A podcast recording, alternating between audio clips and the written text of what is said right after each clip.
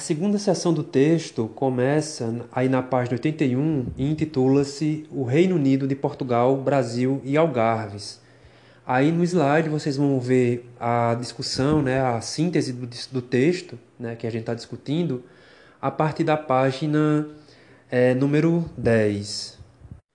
A partir desse momento do texto, a autora continua apresentando ao leitor uma série de informações, né? ela continua analisando uma série de questões que reforçam aquela chave de leitura que a gente havia indicado no início desse comentário. Ou seja, né, a gente é, sugeriu que uma chave de leitura para a compreensão desse texto é que a ideia de independência, que a ideia de uma, da construção de uma nação brasileira independente e autônoma não era, né, não foi um projeto é, perseguido né, desde o início. Como a gente tem colocado aqui, e é o que ela reforça aí nessa segunda seção do texto, o que estava sendo é, é, buscado, né, perseguido, aquilo pelo que eles estavam lutando, era a tentativa de manter é, de forma integral a monarquia portuguesa. Entre outros elementos, algo que contribuiu para isso e que teria que contribuir para isso era a transferência da corte de Portugal para o território brasileiro. Além disso, como não era o projeto a busca né, pela independência, a luta pela independência ou pela construção de uma nação brasileira autônoma, ainda nesse momento, a ideia, como a gente comentou, e que é a chave de leitura e de compreensão desse capítulo, é que antes de chegar nessa discussão sobre independência, o que eles estavam tentando implementar era um império luso-brasileiro que tivesse um novo papel na política e na diplomacia internacional.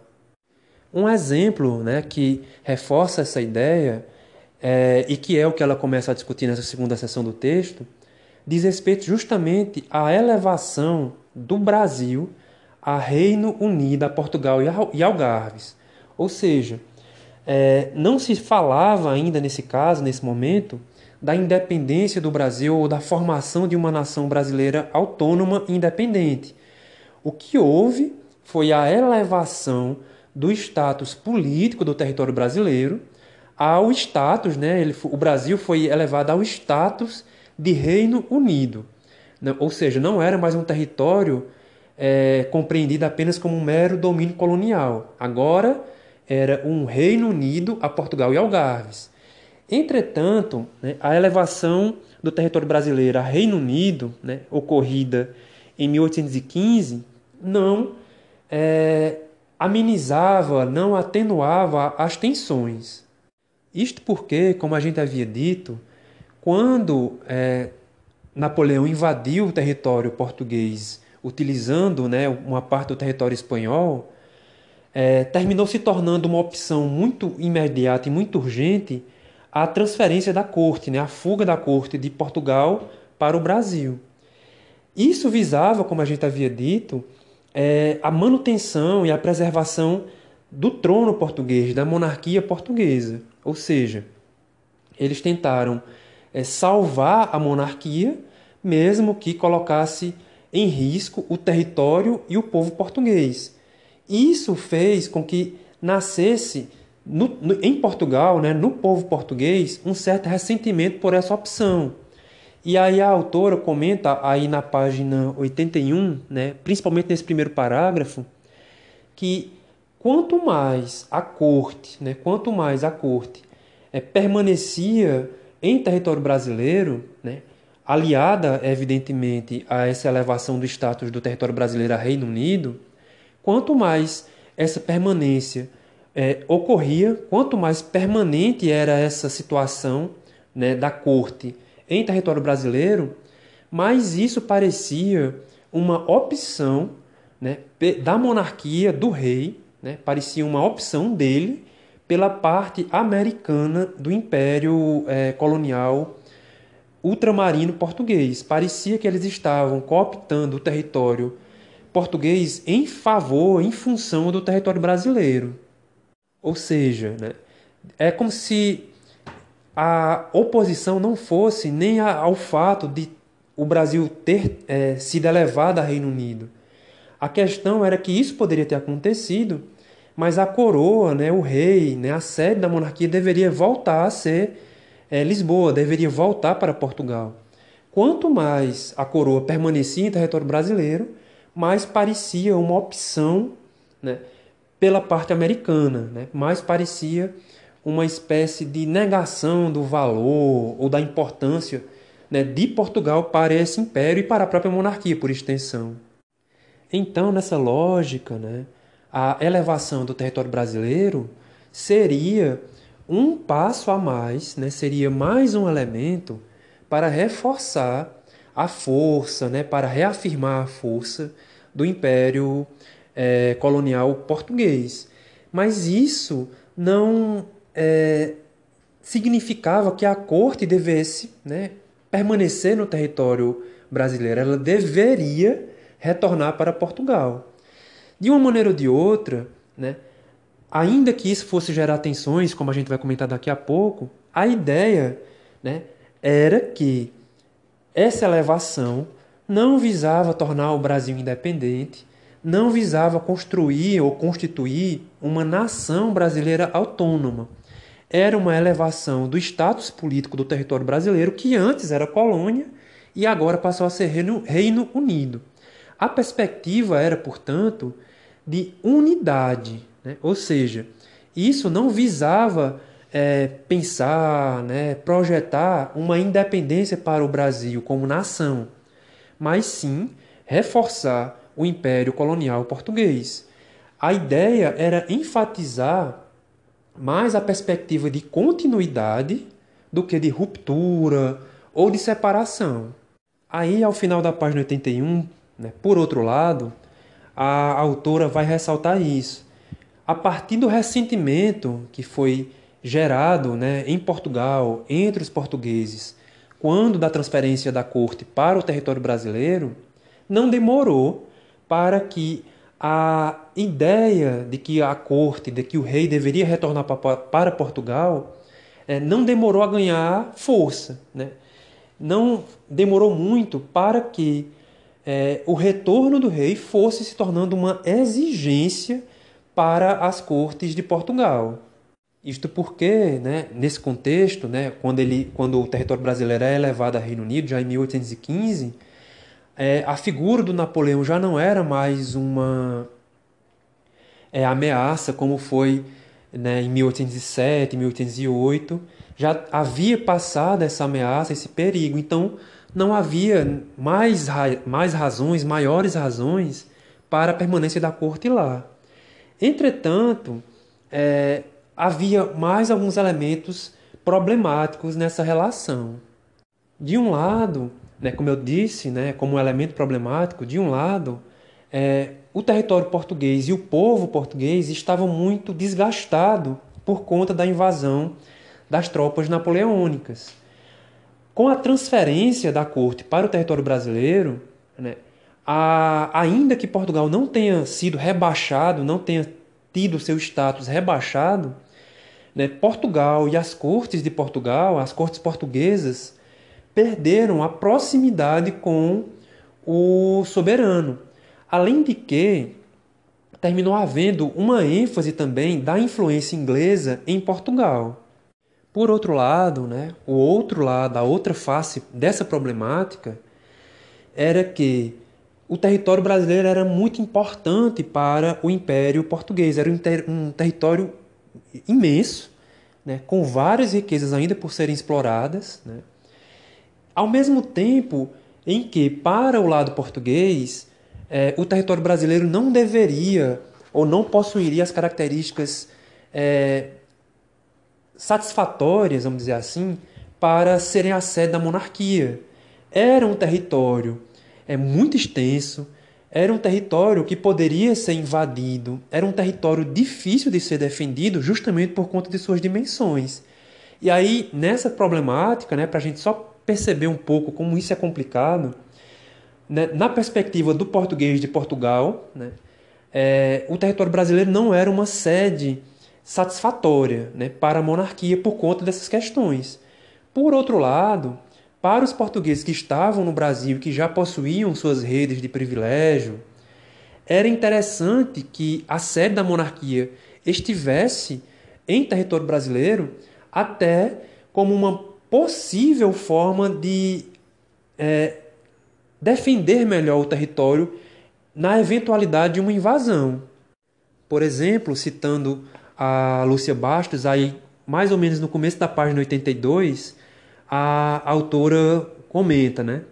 Já do lado dos portugueses americanos, lembrava-se o exemplo da independência das colônias espanholas para defender a permanência do rei, considerando preferível conservar um grande poder no Novo Mundo do que se sujeitar à condição de satélite de terceira ou quarta ordem de alguma potência no Velho. Em face disso, né, e levando uma série de questões em consideração, Dom João terminava se recusando a retornar para Portugal.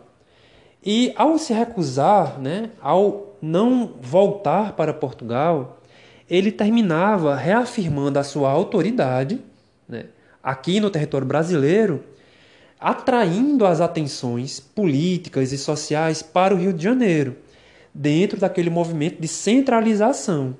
Era uma centralização política, era uma centralização social, era uma, uma centralização de poder, né? ou seja, o centro de poder agora está aonde o governante se encontra. E ainda nessas questões é, políticas e nas problemáticas que elas termi que terminam surgindo nessa dimensão, a presença né, de Dom João no Rio de Janeiro, a centralização que a cidade do Rio de Janeiro passou a, a sofrer, né, o processo de centralização que o Rio de Janeiro, no qual o Rio de Janeiro foi é, inserido, terminava é, descontentando, vamos dizer assim, terminava deixando meio descontentes os governantes de cada província, né? Porque em cada província, né, as elites de cada província possuíam seus privilégios, possuíam seus poderes.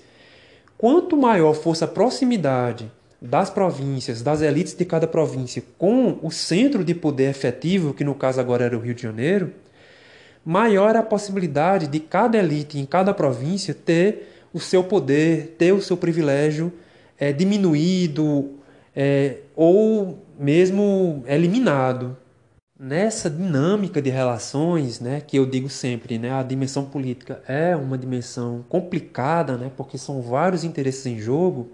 Como eu disse, na medida em que o Rio de Janeiro passava por esse processo de centralização, né, acumulando mais atenção, acumulando mais poder, acumulando mais privilégios, na medida em que o governante estava lá e era ele o concessor desses privilégios, né, era ele a autoridade legítima e legitimada, as províncias e as elites em cada província viam essa centralização toda como um risco aos privilégios que elas possuíam.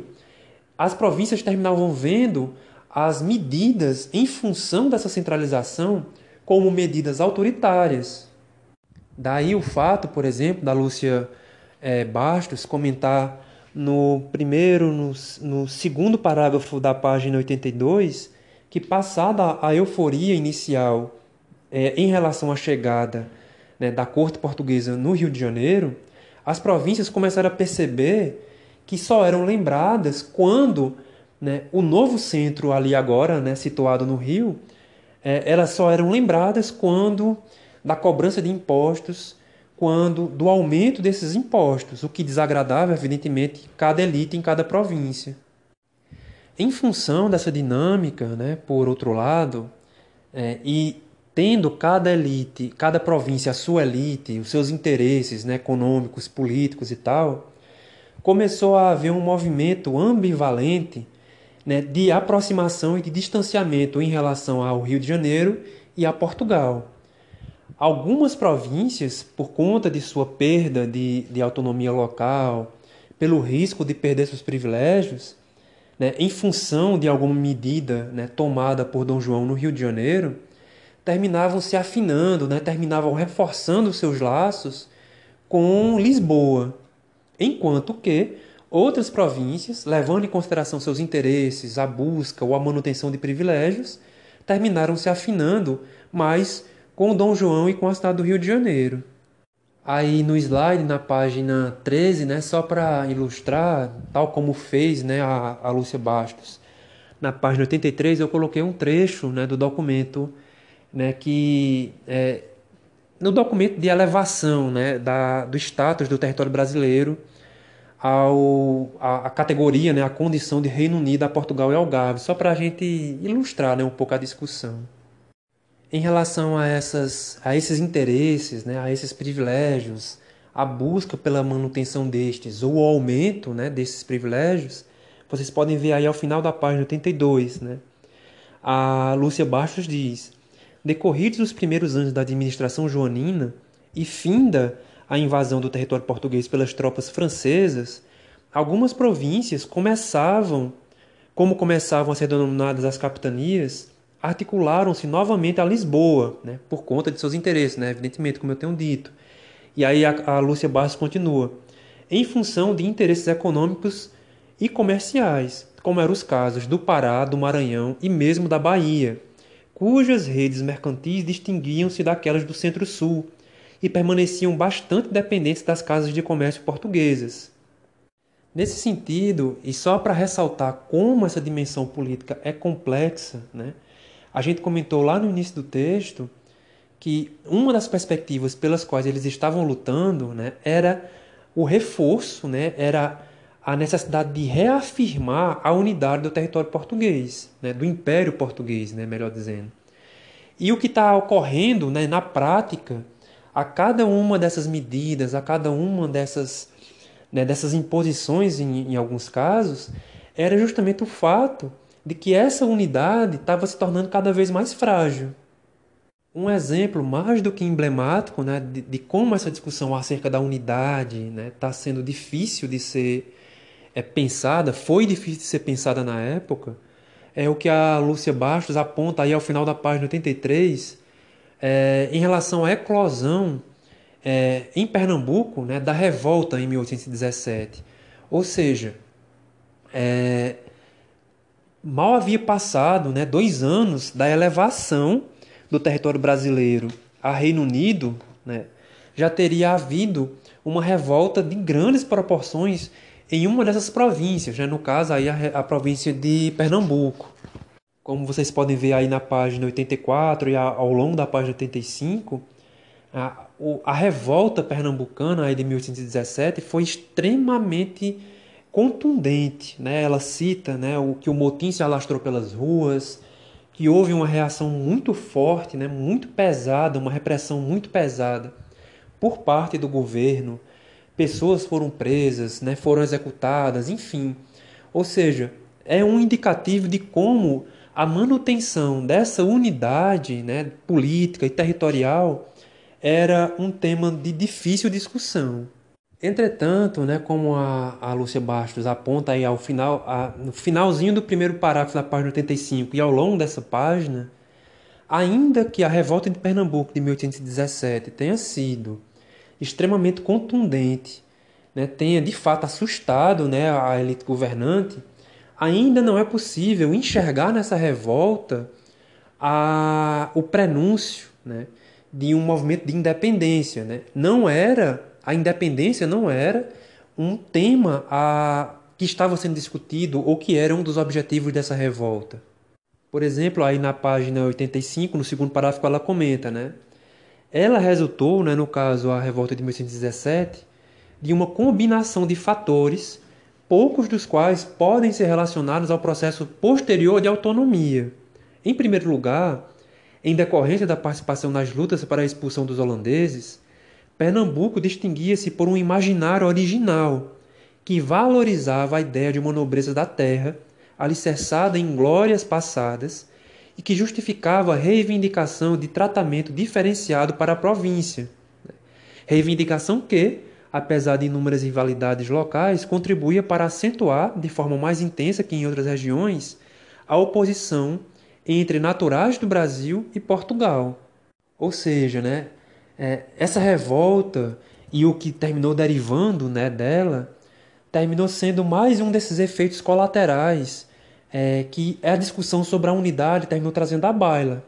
Né? Por conta desse imaginário que Pernambuco terminava é, possuindo no, na discussão política, na dimensão política aqui no Brasil, reforçava-se de um jeito ou de outro a ideia de uma oposição entre os nascidos no Brasil, né, descendentes de portugueses, enfim, e os portugueses de fato, o que terminaria alimentando mais para frente, posteriormente, alguns sentimentos antilusitanos.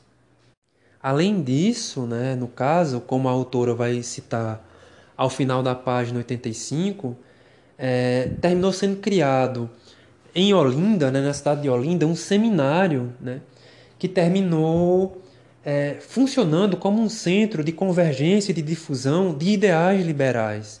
E como eu já comentei aqui, desde o primeiro texto, né, desde as, os primeiros textos discutidos em sala, desde o final da, do século XVIII, né, com a eclosão da Revolução Americana e da Revolução Francesa, né, o pensamento liberal se tornou uma fonte, né, uma força, né, uma corrente de pensamento com extrema força para é, questionar as estruturas políticas e sociais até então. Assim sendo, né, de um jeito ou de outro, por exemplo, esse seminário de Olinda terminava é, municiando os indivíduos e os grupos com ideais liberais, com ideais reformistas. Ou seja, conforme a administração joanina né, ia implantando alguma, algumas modificações na estrutura política, burocrática, administrativa, né, taxando, sobretaxando, enfim, cada vez mais né, pessoas imbuídas com esses liberais terminavam dizendo: ora, mas, a, mas o negócio não era para ser assim. Existe um ideário, né, no caso o ideário liberal, que sugere um outro caminho, uma outra forma de fazer as coisas. O mesmo ocorria né, de maneira já bastante incipiente e que ia ser um movimento progressivo, né, o mesmo ocorria progressivamente em Portugal. Né? Aí, no segundo parágrafo da página 86, ela comenta que em Lisboa também as ideias liberais, né, o ideário liberal já estava circulando. E cada vez mais a, a classe política, né, vamos dizer assim, começava a perceber que era possível para Portugal, né, era possível em Lisboa, em Portugal, a manutenção, a reforma, a regeneração da dimensão política levando em consideração esses ideais liberais. Ainda, né, como eu disse, em relação a esses efeitos colaterais né, que vão é, emergindo, dada a complexidade da dimensão é, política, em Portugal, como a autora cita aí nesse segundo parágrafo da página 86, é, ainda que não houvesse uma ruptura total entre a Inglaterra e Portugal, mas por conta desses ideais liberais, começou a surgir entre os portugueses, né, ainda que não de maneira imediata, mas começou a surgir um sentimento anti-britânico.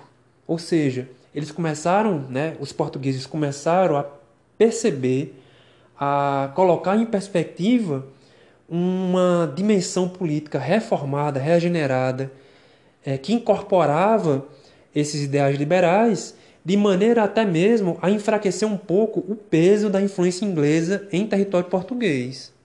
Um dos caminhos que a Lúcia Bastos vai apresentar e que estava sendo proposto como uma forma de superar essas contradições ou mesmo de atenuá-las foi a ideia de fazer logo a aclamação de Dom João, né? porque ainda é, ele figurava meio como que um regente, né? ele era né, o a pessoa da vez na linha sucessória, aquela coisa toda, mas né, dentro desse imaginário monárquico, né, começou a se pensar que a aclamação dele, de fato, é, atenuaria esse, sentimento de resistência ou de rejeição em, em relação a essa figura que ele representava.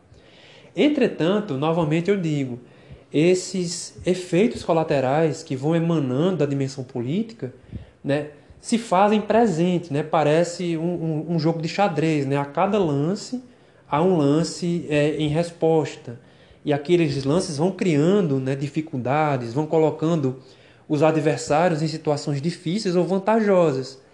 Isto porque, como ela comenta, aí ao longo, logo no início da página 87, mas ao longo dessa página, quando se pensou a aclamação de Dom João né, como uma, uma possível solução ou uma medida para atenuar essas tensões, na verdade isso já terminou gerando novas tensões. Isto porque colocava-se em questão onde, né, o lugar, o local é, onde essa aclamação ocorreria. Ele voltaria para Portugal para ser aclamado em Portugal. A aclamação ocorreria em, ocorreria em território brasileiro. Caso ela ocorresse em território brasileiro, o que é que isso significava dentro de uma estrutura simbólica, né, de prestígio ou de status? Né, o que é que isso significava para Portugal?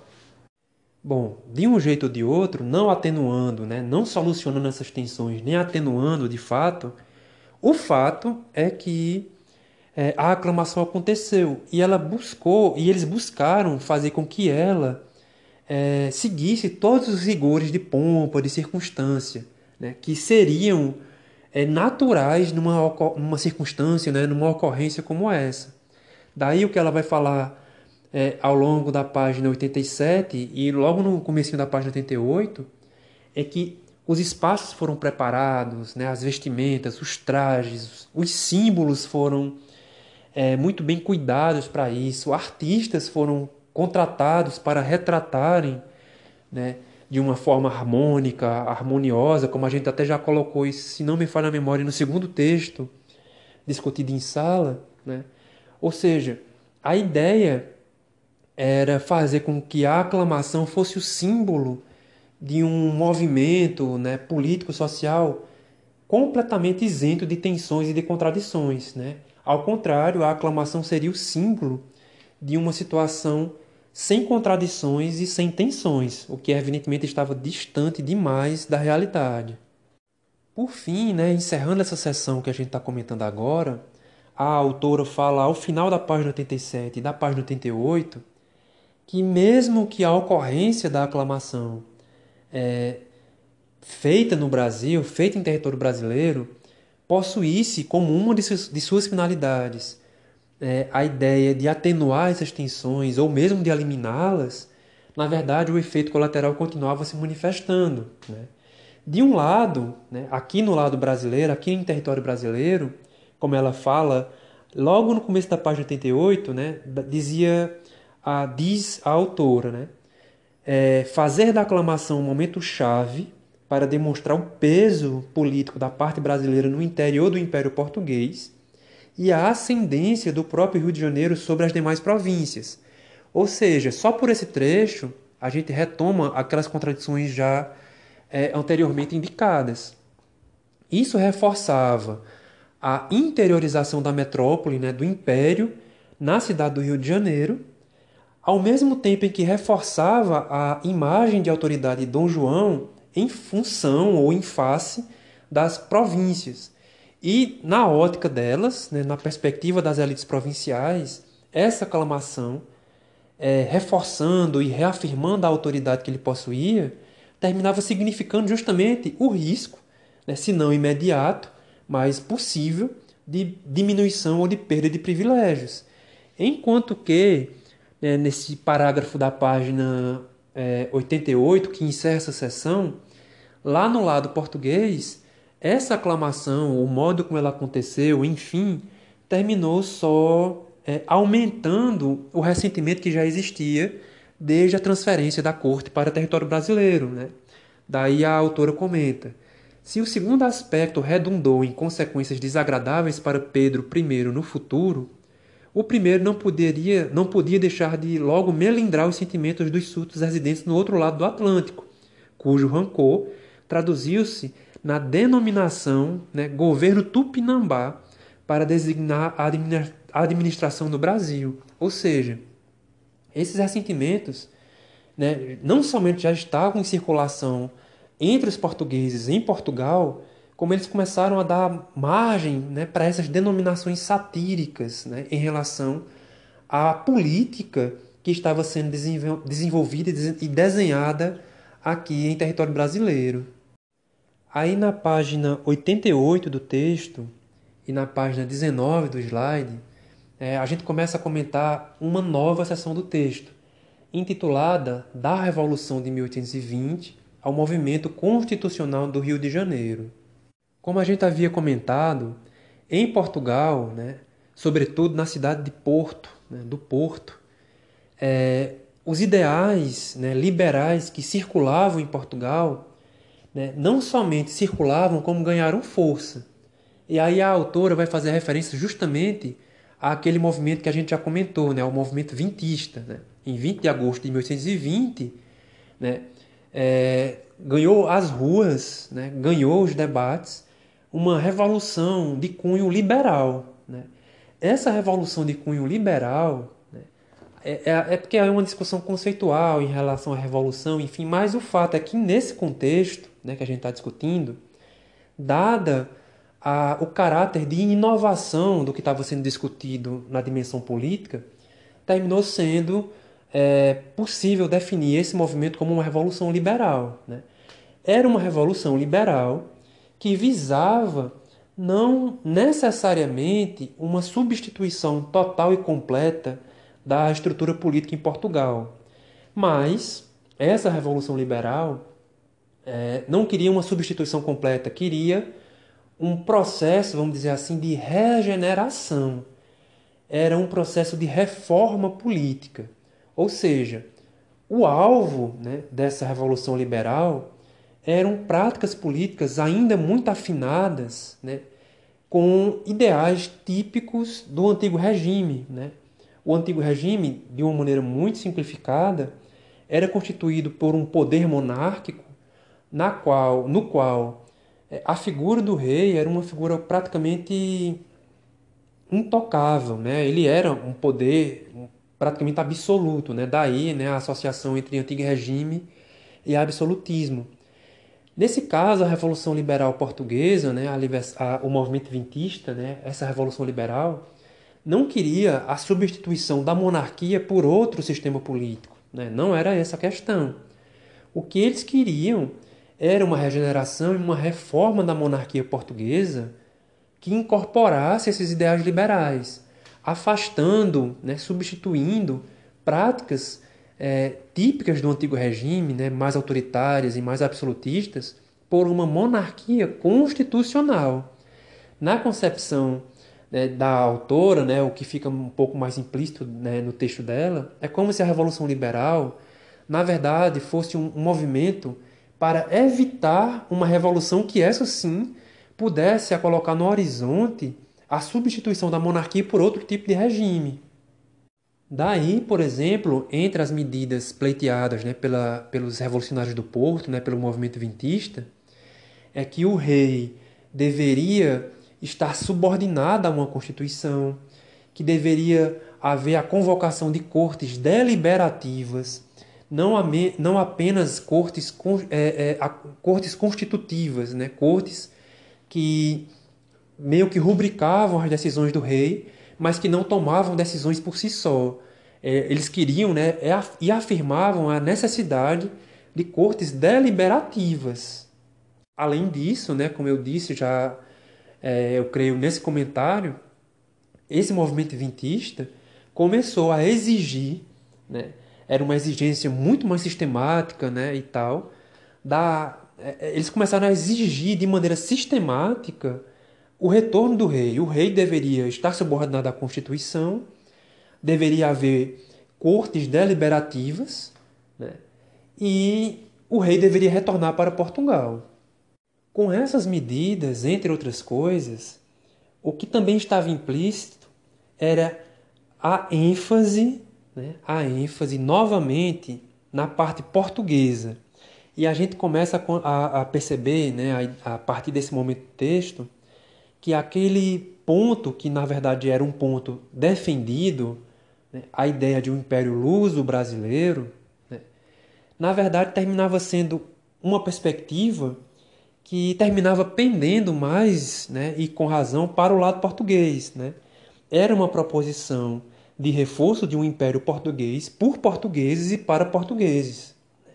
Novamente eu digo, não havia pressuposição nesse momento né, né, o postulado, não havia o projeto de tornar o Brasil independente, de fazer do Brasil uma nação autônoma em relação a Portugal.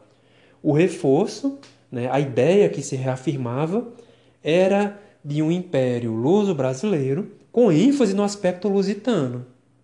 Nesse sentido, né, é, com base né, a partir das reivindicações do movimento liberal, né, do, do movimento vintista, as cortes portuguesas terminaram se dividindo. É, é, porque, como eu sempre digo, parece uma discussão né, esquisita para os nossos olhos, mas o que estava sendo discutido nesse momento era uma inovação. Né?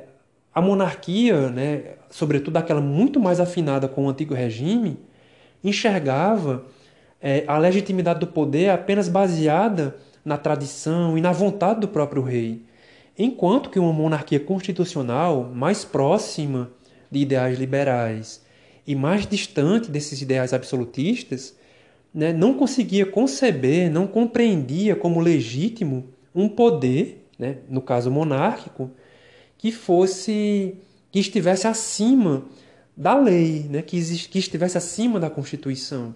Desse, nesse caso, é, em decorrência desses debates instituídos pelo movimento vintista, como a, a autora vai falar aí na página 89, as cortes se dividiram. De um lado, existiam defensores né, da ideia de que Dom João deveria voltar né, para Portugal, só que isso, de certo modo, era reconhecer a força né, e a legitimidade, por extensão, dos ideais liberais do movimento vintista. Se ele estava voltando, se essa era uma reivindicação do movimento vintista, era porque ele, se ele estava voltando, em função dessa reivindicação, era porque essa reivindicação era legítima. De alguma forma, Dom João, caso retornasse, terminaria concedendo força ao movimento liberal.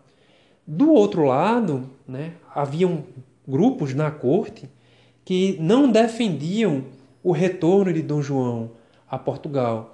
Eles até inclusive chegavam ao ponto de defender a permanência dele no Rio de Janeiro, né?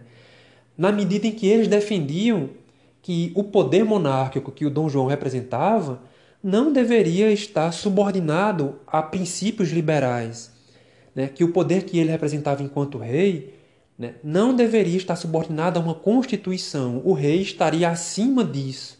Né? Então ele coloca, né, segundo, ela, ela coloca que esse segundo grupo terminava defendendo a permanência de Dom João em território brasileiro, inclusive correndo o risco de se perder o trono português, o território português por extensão, desde que esse risco seria é, é, até válido, desde que houvesse a prevenção, né, o, né, o, que eles conseguissem evitar né, o contágio com esses ideais típicos do liberalismo. E o que é mais curioso também é que essas divisões né, existentes nas cortes portuguesas, né, essa, essa perspectiva dividida também se fazia presente aqui em território brasileiro. Né? Aí no segundo parágrafo da página 89, a autora diz: No início de 1821, porém, os acontecimentos precipitaram-se. No Pará e na Bahia, províncias cuja comunicação direta com Lisboa era intensa, surgiram as primeiras manifestações de adesão do Brasil ao movimento constitucionalista, com o juramento à Augusta Casa de Bragança, às Cortes Nacionais, à Constituição e à Santa Religião. Em 26 de fevereiro, a pressão das tropas da Divisão Auxiliadora Portuguesa garantiu a adesão do Rio de Janeiro à regeneração, exigindo-se do soberano o juramento imediato das bases da futura Constituição Portuguesa, a demissão de alguns membros do governo e a adoção temporária da Constituição Espanhola de 1812, até a elaboração da nova Carta pelas Cortes de Lisboa. Ou seja, né, a pressão que os ideais liberais estavam impondo era muito forte cada vez mais ficava difícil considerar legítimo um poder monárquico que não se considerava é, como é que eu posso dizer não que não se que, se considerava acima da lei né?